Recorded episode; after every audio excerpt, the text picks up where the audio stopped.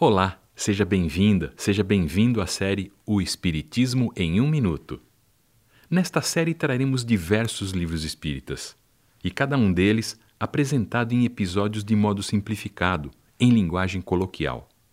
Vamos começar pelo O Evangelho segundo o Espiritismo, uma obra escrita por Allan Kardec e publicada na França em 1864.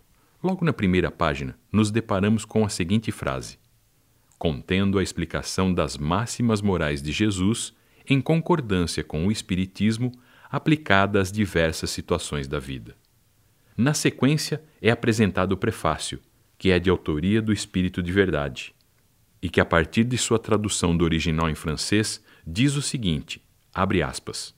Os espíritos do Senhor, que são as virtudes dos céus, como um imenso exército que se move assim que recebe o comando, estão espalhados por toda a face da terra, como estrelas que caem do céu, vêm iluminar a estrada e abrir os olhos dos cegos. Em verdade vos digo, é chegada a hora em que todas as coisas devem ser restauradas ao seu verdadeiro significado, a fim de dissipar as trevas, confundir os orgulhosos e glorificar os justos.